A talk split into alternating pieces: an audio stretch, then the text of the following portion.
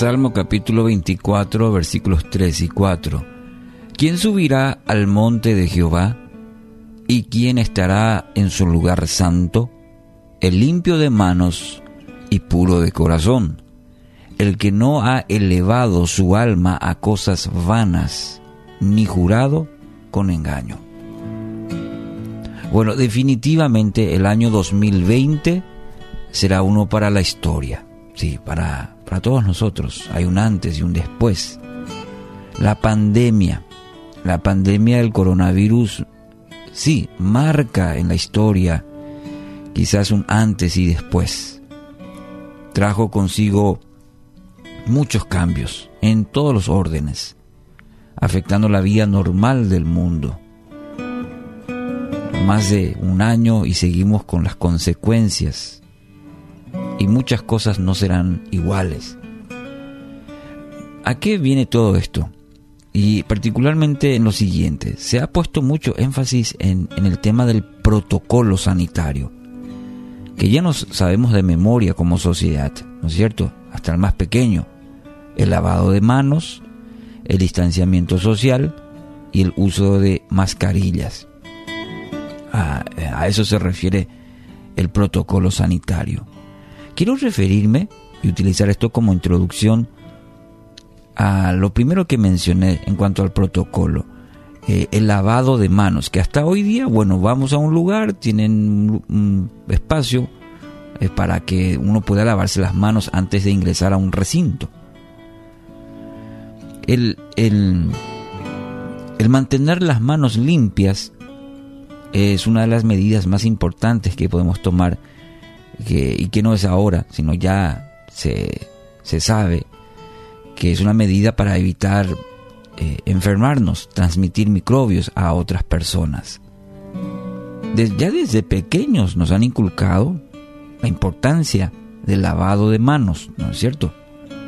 No es algo nuevo, solamente que se hizo mucho énfasis en este tiempo de pandemia. Ahora, en la Biblia encontramos interesantemente varias veces la imagen de manos limpias. Sí, aparece manos limpias, pero para simbolizar la integridad moral. Es interesante. Las manos limpias están asociadas con el corazón puro y que esto nos permite entrar de manera correcta a la presencia de Dios.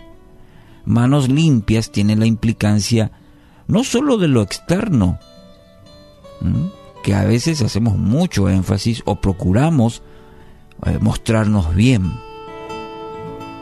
sino manos limpias en el contexto bíblico, eh, tiene que ver con el vivir de manera íntegra.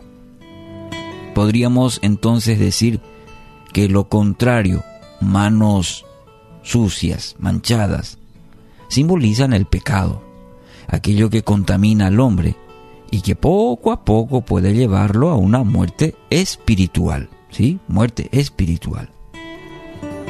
Santiago capítulo 4 versículo 8 afirma, acérquense a Dios y Dios se acercará a ustedes. Lávense las manos pecadores, purifiquen su corazón, porque su lealtad está dividida entre Dios y el mundo. La nueva traducción viviente Acabo de leer la versión. Acérquense a Dios y Dios se acercará a ustedes. Mire este cuadro. Lávense las manos, es decir, purifiquen lo más profundo, su ser. Pecadores. Es nuestra condición. Y no podemos acercarnos a Dios en esa condición. Necesitamos purificarnos. Y utiliza esta imagen, lávense las manos. Aquí el libro de Santiago purifiquen su corazón. Ahí está. Por otro lado, el tener las manos limpias nos ayuda a evitar los contagios. Es todo esa, eh, esto que nos han enseñado se ha hecho tanto en este tiempo. Así también el pecado se propaga. En el ámbito espiritual ocurre lo mismo. Tener las manos limpias ayuda a evitar contagios y también en el ámbito espiritual afecta terriblemente el pecado no solamente en nuestra vida, sino también nuestro entorno, es contagioso. Nuestros corazones se ensucian por el poder corrosivo del pecado. Entonces es deber de cada cristiano mantenerlos limpios. Así como constantemente en la actualidad mantenemos limpias las manos, así también sea con nuestro corazón, libre de todo virus del pecado. Así que hoy aprendamos cada vez que vayamos a lavar las manos, recordá esto. Recordá este pasaje del Salmo 24.3. Que más tarde en, en, subirá al monte de Jehová. ¿Y quién estará en su santo lugar? Es decir, ¿quién estará en la presencia de Dios?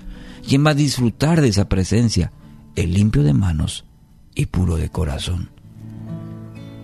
Así que hoy tenemos este, este desafío también aplicar la limpieza profunda al corazón. Y esto lo va a hacer posible mediante la obra del Espíritu Santo de nuestro buen Dios.